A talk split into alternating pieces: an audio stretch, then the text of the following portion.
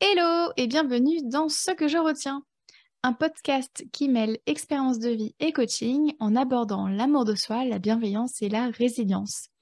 Je m'appelle Camille et je suis coach de vie certifiée. C'est parti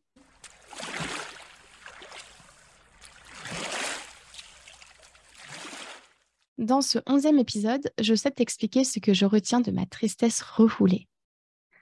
Dans le premier épisode de ce podcast, je t'expliquais le dawa qu'ont été les 20 premières années de ma vie. À cette époque-là, j'étais pleinement triste. Et puis, durant ma certification de, coach, je devais euh, coacher et me faire coacher. Euh, laisse-moi te raconter une séance qui m'a marquée.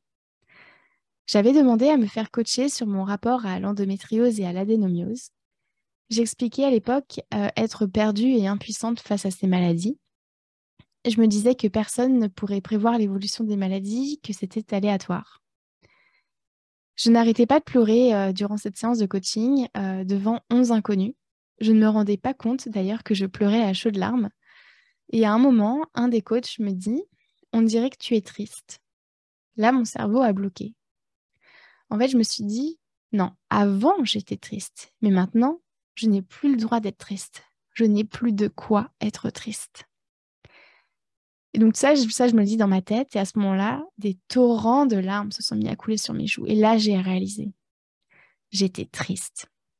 Waouh, ça a été un choc. J'ai réalisé grâce à cette séance de coaching que je refoulais ma tristesse depuis des années.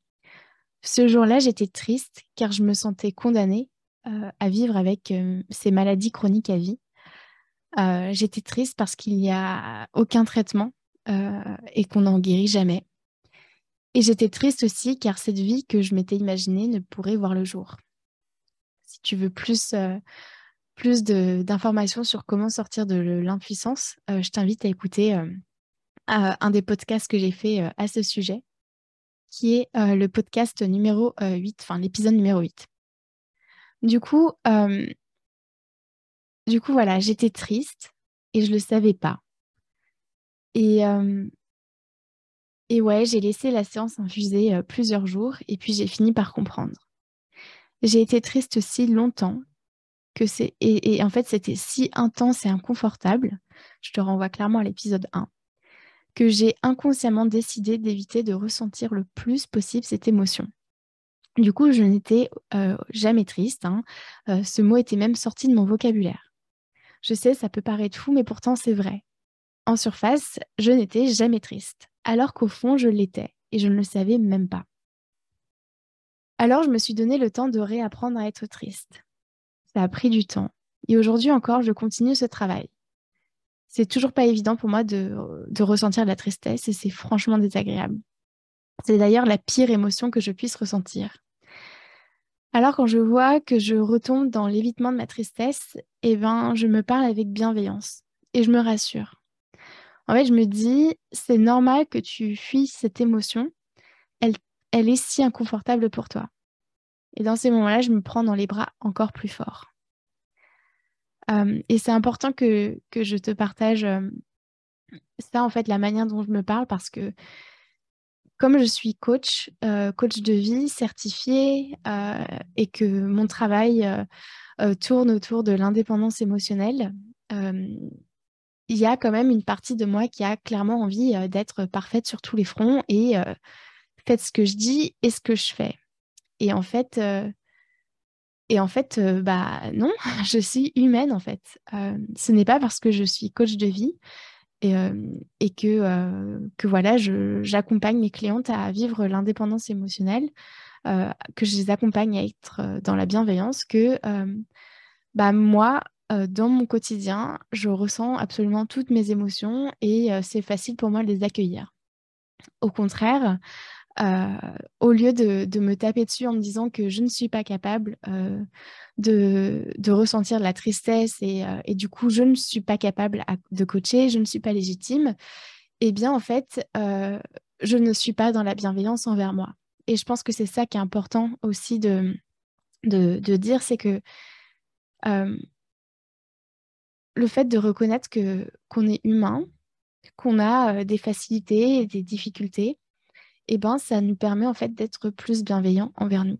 Et du coup, effectivement, oui, c'est sûr que pour moi, euh, la tristesse, c'est inconfortable et c'est difficile à, accepter, à, vivre, mais j'ai quand même le droit de me parler avec bienveillance dans ces moments-là. Voilà.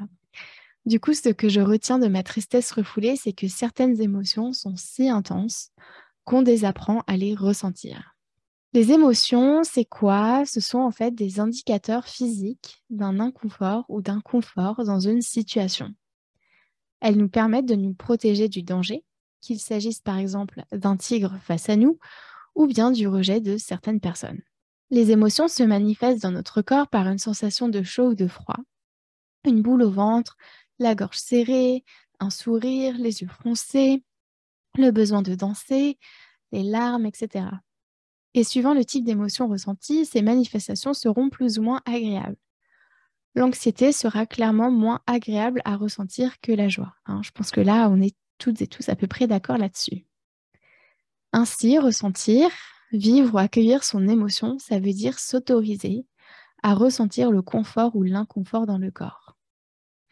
Alors, tu vas me dire, pourquoi vivre ces émotions désagréables, c'est franchement pas sympa à ressentir eh bien, car nous avons la possibilité de ressentir une palette d'émotions et qu'elles sont toutes utiles. J'en ferai un épisode prochainement, euh, mais en tout cas, ce qui est sûr, c'est que euh, qu'on le veuille ou non, la vie, c'est 50% d'émotions agréables et 50% d'émotions désagréables. C'est comme ça. Il faut connaître la peur pour connaître la confiance, la haine pour connaître l'amour, la tristesse pour connaître la gaieté, l'anxiété pour connaître la sérénité. Les émotions agréables et les émotions désagréables vont de pair. C'est pour ça que je ne parle pas d'émotions négatives ou positives, parce que chaque émotion est nécessaire et est utile. Par exemple, le stress est nécessaire. Face à un tigre, si je ne ressens pas de stress, bah alors je vais me faire bouffer. Et du coup, bah ciao l'espèce humaine. Et si je ne ressens pas de colère, alors je m'expose à des agressions et injustices. Euh, je suis du coup dans l'impuissance d'agir. Alors quand j'entends l'injonction il faut être heureux, alors je hurle, hein, intérieurement je te rassure, mais quand même, non. Déjà, il faut que dalle. Et euh, faire comme si tout allait bien, eh bien c'est un leurre. Car qu'on le veuille ou non, les émotions désagréables font partie de notre vie et on en a besoin.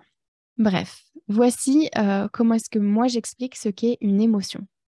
Quand on ressent une émotion, c'est comme une vague. Si on refoule ou réagit à notre émotion, alors une vague s'ajoute à la première. Et si on continue, alors plusieurs vagues vont faire une marée haute. En continuant, on obtient un tsunami. Et on se retrouve complètement submergé. L'inconfort de l'émotion est tellement désagréable qu'il nous paralyse. Du coup, quand on a une émotion, qu'est-ce qu'on peut faire? Eh bien, on peut la fuir, c'est-à-dire la refouler. On peut y réagir ou bien on peut l'accueillir. Fuir son émotion, ça veut dire qu'on fait comme si elle n'existait pas. Par exemple, on va prendre un verre, fumer, faire une activité pour nous distraire, du ménage, du sport, faire l'amour, etc. Euh, c'est comme ça en fait que les vagues vont s'accumuler. Ensuite, tu peux donc réagir à ton émotion. Euh, c'est typiquement en fait quand on s'emporte euh, qu'on agit de manière impulsive. Ici aussi, les vagues vont s'accumuler. Et enfin, tu peux vivre ton émotion, donc la, ressentir dans ton corps. Et du coup, c'est quand tu laisses euh, ton corps exprimer son confort ou son inconfort. Et les études scientifiques montrent que ce processus prend 90 secondes alors certes, c'est désagréable, mais c'est toujours plus agréable que de refouler cette émotion, c'est-à-dire ressentir euh, l'émotion sur plusieurs heures, jours ou mois. Et du coup, quand tu vas vivre ton émotion, euh, une vague va s'en aller. Donc euh, voilà, ceci étant dit, je tiens à préciser que le cerveau a besoin de fuir ses émotions de temps à autre afin de continuer à fonctionner. donc je le répète, le cerveau a besoin de fuir ses émotions euh, de temps à autre afin de continuer à fonctionner. Et ça, je t'en parlerai aussi dans un autre épisode. Mais du coup, euh, que tu choisisses de fuir ton émotion, y réagir ou bien la vivre, euh, c'est toujours une bonne option. il n'y a pas une meilleure façon de faire qu'une autre. c'est important de garder en tête que on, est, on est des êtres humains avec avec des ressentis et il y a des moments où en fait pour nous vivre notre émotion ça fait juste trop trop mal. Et du coup bah c'est plus facile pour pour continuer de vivre en fait de la refouler. Et un moment quand on sera prêt prêt ou prête eh bien on pourra la, vivre pleinement. Et, je crois profondément que se forcer à vivre une émotion qu'on cherche vraiment à refouler je crois personnellement que, c'est délétère en fait, que ça peut faire plus de mal que de bien. Du coup, euh, du coup voilà, à partir de là, c'est quoi la suite? Euh, Eh bien, voici quelques pistes. Tout d'abord, je t'invite à classer tes émotions. Donc, sur une échelle de 1 à 10, 10 étant le plus inconfortable, le plus désagréable pour toi, à combien noterais-tu la colère, l'impuissance, le dégoût, la honte? La tristesse, la jalousie, etc. Je t'invite à faire euh, ce travail euh, préalable car ça va te permettre plusieurs choses. La première, de prendre conscience que tu as des émotions désagréables. Je sais qu'on n'a pas l'habitude d'identifier ce qu'on ressent. Du coup, ça va te permettre euh, d'en prendre conscience. Ensuite, ça va t'aider à être plus bienveillante envers toi. En te disant, c'est normal que je fuis telle émotion, elle est si désagréable à ressentir. Donc, tu vois, tu sors du jugement pour euh, aller euh, vers la bienveillance. Et ça va aussi, euh, le fait de classer tes émotions, ça va aussi te permettre de te rendre compte que certaines émotions désagréables te sont accessibles à ressentir, que tu es capable de ressentir des émotions désagréables. Ensuite, une autre piste, je t'invite à évaluer l'intensité de ton émotion. C'est-à-dire que tu la, tu la ressens à combien sur une échelle de 1 à 10 tu dirais que là, tu es en colère à, 3 sur 10 Est-ce que tu es en colère à 11, j'allais dire à 11 sur 10 Non. Est-ce que tu es en colère à 10 sur 10 Est-ce que tu es en colère à 7 sur 10 euh, Faire ça, ça va aussi te permettre d'être dans la bienveillance envers toi et de te dire, en fait, euh, effectivement, euh, telle émotion, en fait, elle, elle, est tellement intense chez moi que j'ai du mal, en fait, là, à communiquer clairement, j'ai du mal à, à, la vivre en fait. C'est juste tellement intense en fait. Donc tu vois, déjà, rien qu'avec ces deux outils-là, le fait de classer tes émotions et d'évaluer euh, leur intensité, ça va vraiment t'amener euh, vers la bienveillance. Si je reprends euh, l'exemple de, de, la tristesse chez moi, la tristesse chez moi, c'est la pire émotion que je puisse ressentir dans mon corps, c'est terrible. je ne sais pas quoi dire de plus. C'est terrible chez moi. Donc chez moi, l'émotion de la tristesse, c'est à 10 sur 10 sur l'échelle de l'inconfort et du désagréable. Et du coup, quand je ressens de la tristesse, je vais systématiquement me demander, en fait, c'est là, c'est intense à combien? Et si je, admettons, je ressens de la tristesse et que c'est intense à 3 sur 10, eh bien, ça va être plus facile pour moi. Alors, plus facile ne veut pas dire euh, hyper facile. Hein. En tout cas, ce sera plus accessible pour moi de, la ressentir que la tristesse que je pourrais ressentir de manière intense à 8 euh, sur 10. Hein. Clairement, si je ressens de la tristesse à 8 sur 10, euh, je ne vais pas commencer tout de suite à, la... essayer de la vivre en fait, parce que chez moi, c'est hyper, hyper, hyper désagréable. Par contre, la colère, chez moi, c'est une émotion qui est désagréable. Je pense, je sais pas, ouais, 2, 3 sur 10. Donc, c'est une émotion qui est désagréable, mais qui me fait pas de mal vraiment. Enfin, c'est, hum, accessible pour moi à ressentir. Et du coup, quand je suis en colère euh, à 8 sur 10, bah, ça va être beaucoup plus facile pour moi à accueillir que la tristesse à 8 sur 10, en fait. Parce que déjà, de base, euh, la, colère est plus agréable, en tout cas moins désagréable à ressentir que la tristesse. Donc voilà, le fait de, prendre conscience de ça, ça va vraiment vous amener sur, euh, enfin ça va vraiment t'amener toi sur, euh, sur le chemin de la bienveillance. Et puis, la troisième chose que tu peux faire aussi, c'est ne pas hésiter à accueillir ton émotion. que ce soit en, en, autonomie ou en coaching. Donc, quand je parle d'accueillir son émotion, c'est vraiment aller ressentir dans le corps vraiment pendant 90 secondes ce que ça fait en toi. Donc pour ce faire, je t'invite à, te mettre dans un endroit calme où tu sais que tu ne seras pas dérangé.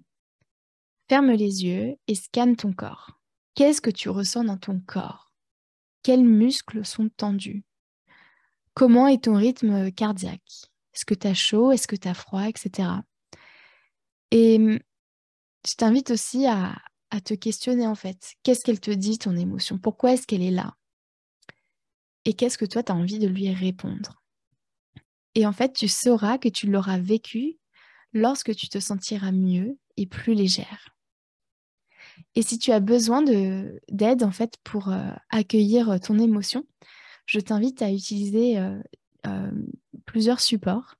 Par exemple, je sais que lorsque je suis triste, mais que je n'arrive pas à, ressentir cette émotion vraiment ou à pleurer ou, ouais, ou à la vivre, je me mets euh, une musique qui me fait pleurer en fait. Euh, ça peut être ça, ça peut être euh, regarder un film qui à tous les coups me fait archi pleurer. Et en fait, le fait de faire ça, ça va me permettre de, déclencher la tristesse et du coup ensuite de, pouvoir vraiment la ressentir et, et faire partir les vagues en fait, pour éviter que ça devienne marée haute et tsunami.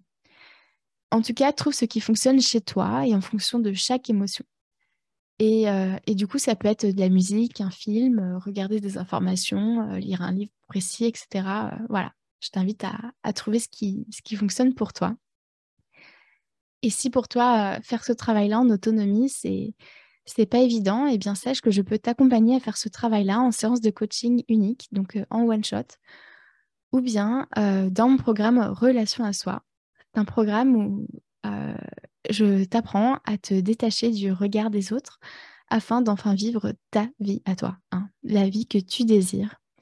Et, euh, on, aborde notamment les émotions, comment les ressentir, déjà les identifier, comment les ressentir, comment, comment les appréhender et sortir des schémas habituels, où enfin les, schémas automatiques où on ressent euh, toujours le même genre d'émotion dans certaines situations et, euh, et on ne voit pas comment faire pour, euh, pour passer à autre chose, en fait, pour ressentir autre chose. Et voilà, donc voilà, donc si jamais ça, ça t'intéresse, sache que tu peux me retrouver sur Instagram ainsi que sur mon site internet www.lacoachcamille.com. Voilà pour aujourd'hui. Et toi, que retiens-tu de cet épisode?